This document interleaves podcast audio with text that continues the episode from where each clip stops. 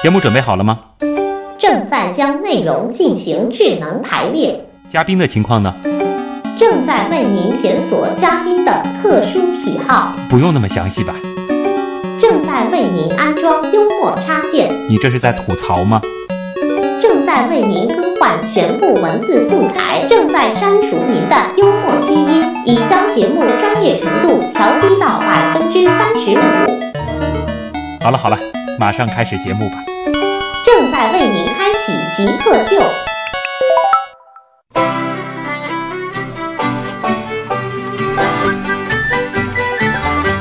欢迎回到极客秀，我是经常喜欢用家里的各种乐器制造一些无意识噪音的旭东。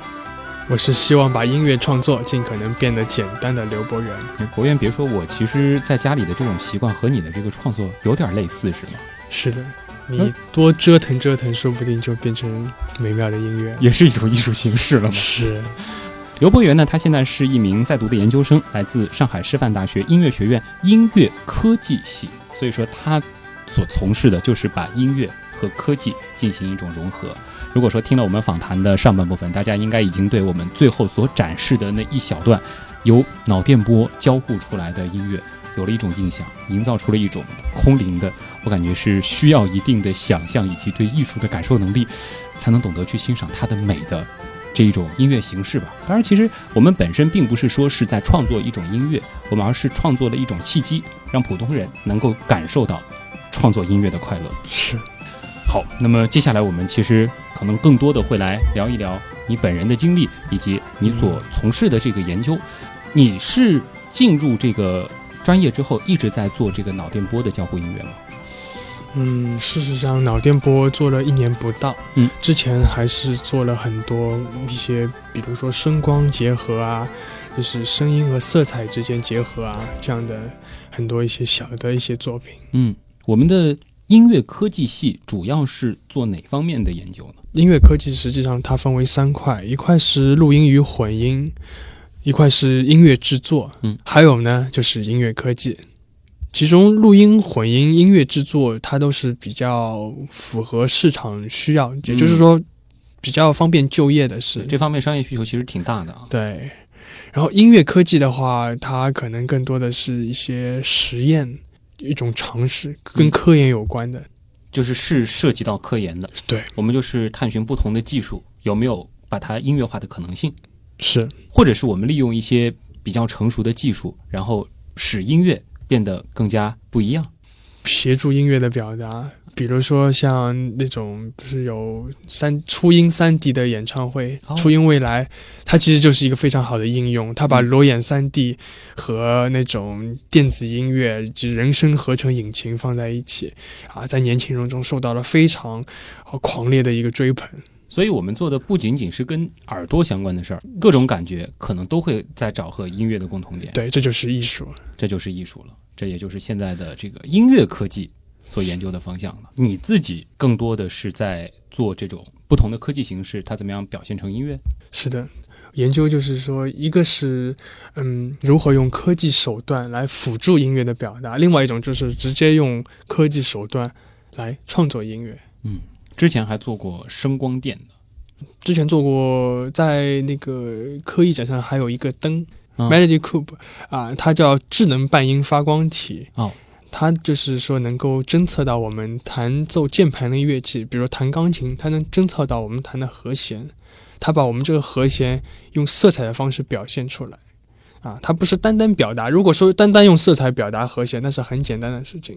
但是这个装置的有意思就在于，它色彩改变的程度其实是表达了和弦的改变程度。嗯，我们通常说这个音乐是色彩斑斓的。可是你怎么知道这个音乐是色彩斑斓的呢？其实音乐的斑斓色彩改变，啊，其实是源自于它和声的改变。嗯，而我们用可见光颜色的改变来表达和声色彩的改变，那就等于是把原来只有听得到的东西变得可视化了，有种多了一重营造一种共感觉。对，多了一重那个体验，本来只是一种听觉体验嘛，现在我们把视觉体验又抽出来，那就变成了视听双重的一种体验。啊，这个是之前你做过的一个装置，嗯，是，哎，这个也是挺有想法的一个东西，是把音乐一种可视化的尝试。是的，我觉得刘博远你的个人经历还挺有意思的。你之前的这个是自己是作为一个兴趣爱好或者说是一个艺术特长学了很多的乐器，但是你一直是到研究生的时候才重新学了音乐。这个转变能和大家说一下吗？嗯，其实其实我本科我就想学音乐的啦，哦，但是因为高中那会儿，就像我之前讲的，太热爱打游戏了，以至于我都不知道有一个考试叫做艺术类，啊，我就这么错过了。然后我又不愿意多读一年，嗯所以就找了一个觉得跟计算机有关的一个高职，觉得还是挺能够接受的，嗯，于是就就这么解决了。啊。那其实，在那段时间，你已经和音乐除了就是把它当做一个兴趣爱好之外，你的这个系统性学习已经中断了。中断了。其实现在的一些很多音乐，就要感谢那个申老师，他发掘我以后，他让我在师大只旁听了两年的课。哇，具体是哪位老师啊、申林老师，他是我们的这个系主任，啊？他发掘了你，是，你是怎么被发掘的呢？其实也是偶然的机会吧。那个时候我去找申林老师去学习编曲，因为那个时候我已经会一些编曲，但是总觉得自己很多地方做的还不够。但是申林老师他是一个非常专业的，无论是商业还是在学术方面。都颇有建树的一个老师，也是朋友的介绍，我就到他那里去学习。然后没想到他一听我的作品，就对我很有看法。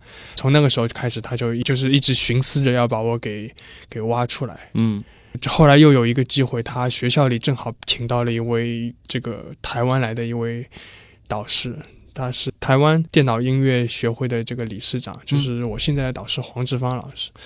申老师觉得我跟他的背景就是说非常相近，因为我的导师黄志芳老师，他本身也是研究工科的。啊你想不到他在研究音乐之前，他是研究什么的？啊他是研究战斗机雷达的。哇！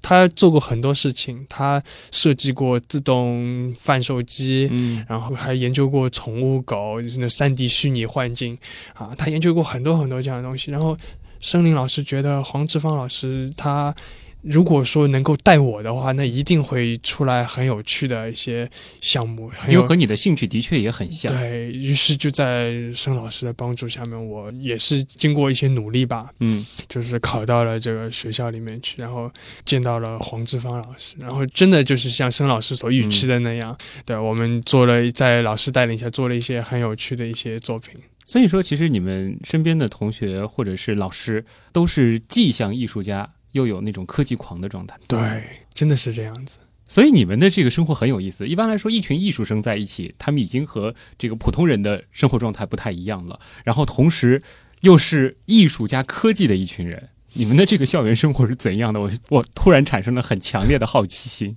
我们也来听听看，艺术科技咖是一种怎样的生活状态？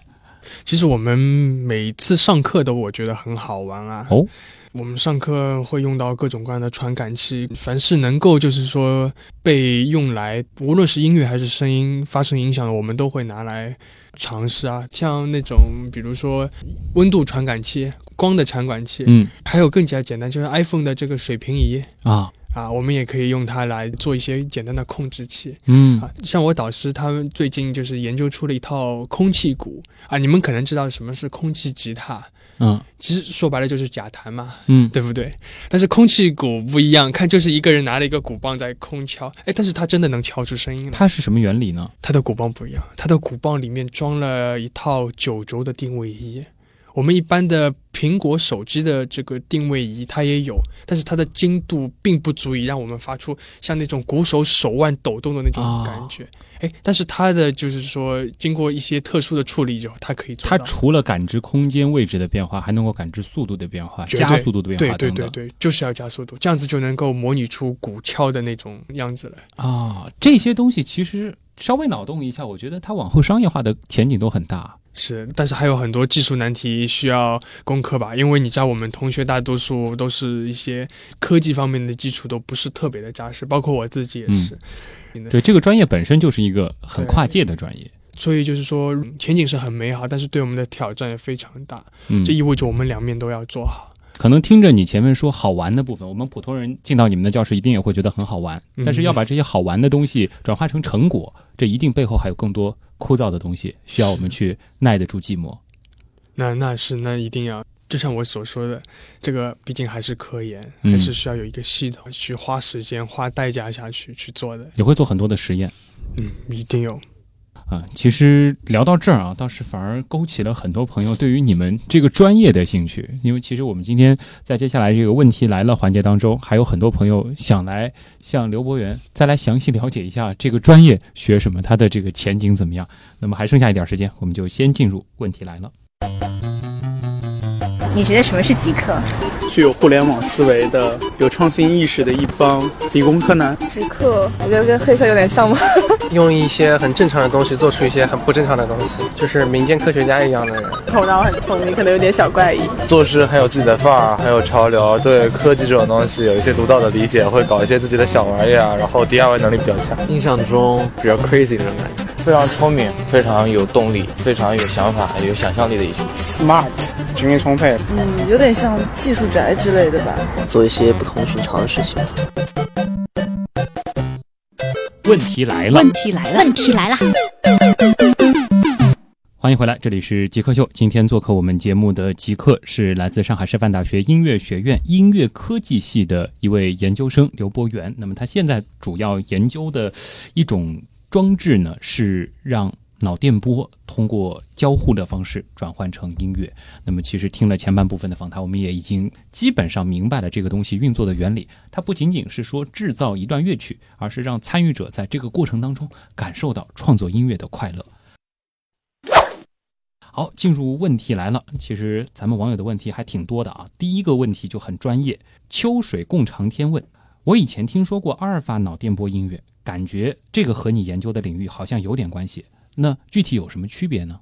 嗯，阿尔法脑波音乐它是一种对你脑波产生有益影响的音乐。嗯，这个音乐它并不是用你的脑波来制作或者加工音乐，但是它确实是对你的脑波会产生一些有益的影响。因为我们知道阿尔法波是什么？阿尔法波是一种专心致志做事的时候会比较活跃的脑波。也就是说，如果我们能用一些手段唤醒这个阿尔法波，嗯，那我们就能够更加集中、更加高效率的去完成我们的工作和学习。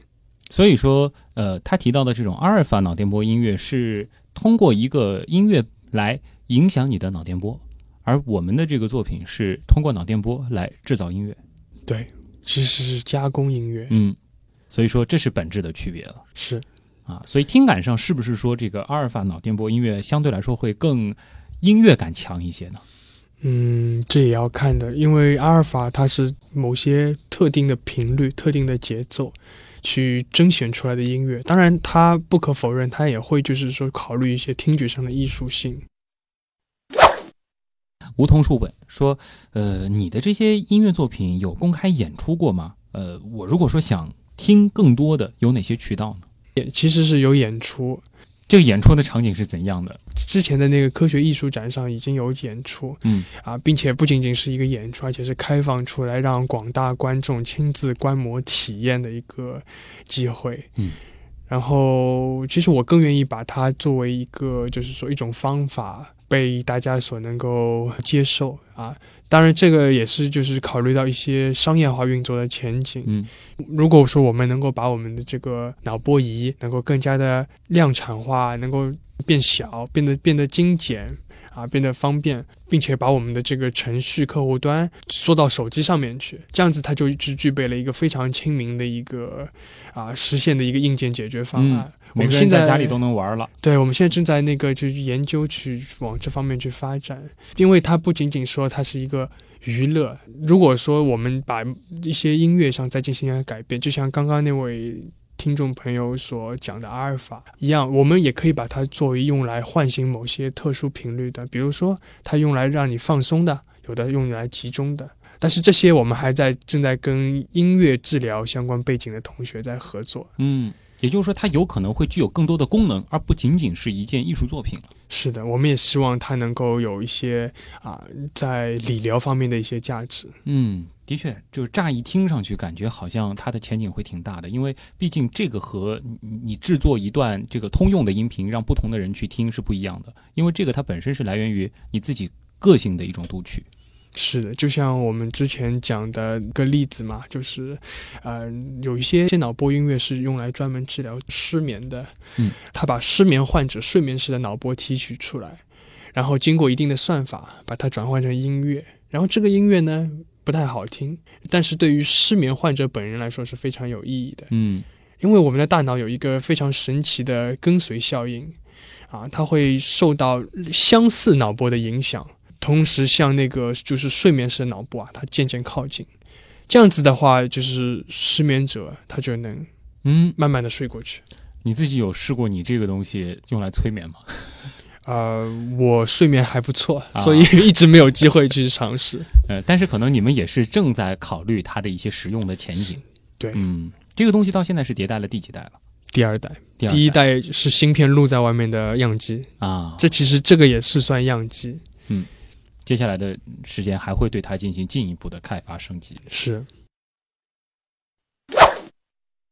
恋上黑执事问说，刚才其实听了一小段那个音乐，他觉得挺有感觉的，他觉得还能欣赏这种艺术形式。你们有没有考虑过，就是把之前收录下来的这种音频，把它直接制作成音乐呢？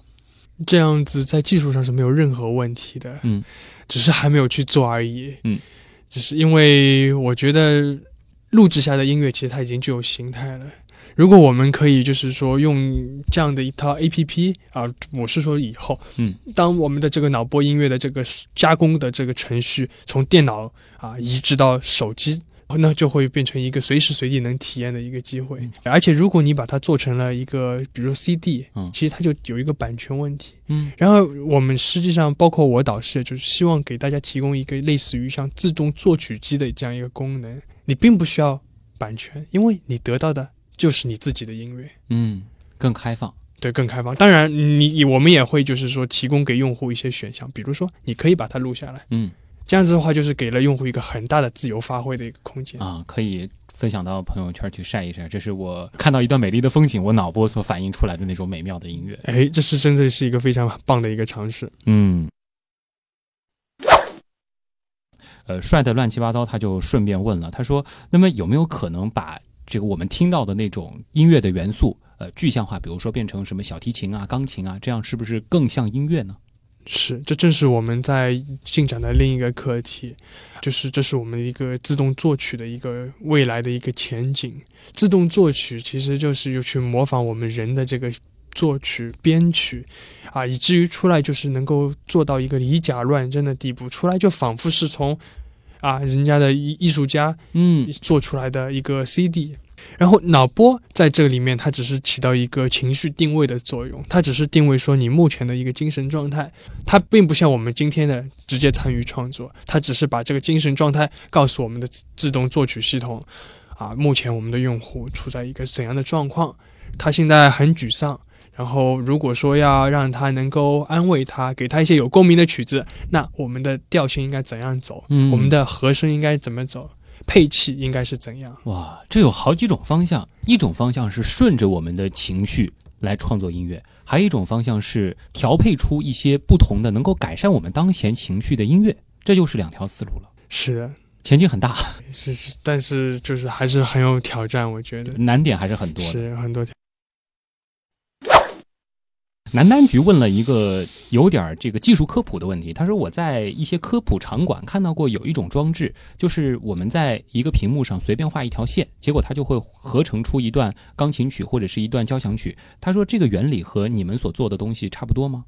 有一些相关性啊，因为它都有一个就是说调性侦测的功能在里面。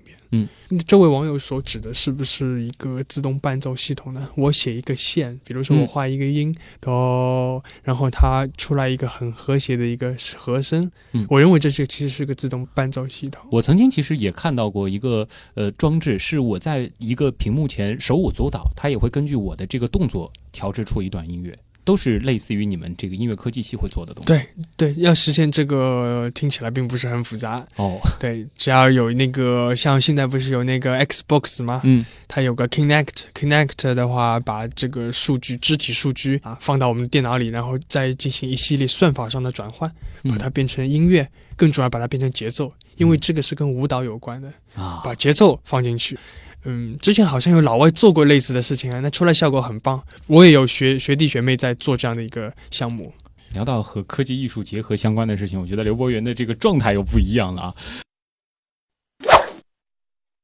接下来这个问题呢，其实我觉得也挺适合你来回答的。悠然八八幺二他说：“我现在学的是一个非艺术类专业的本科。”但是呢，其实他从小对音乐也非常的感兴趣。他想问你，像你们所学的这种音乐科技系，呃，适不适合他进行研究生的选？这个专业它的门槛高吗？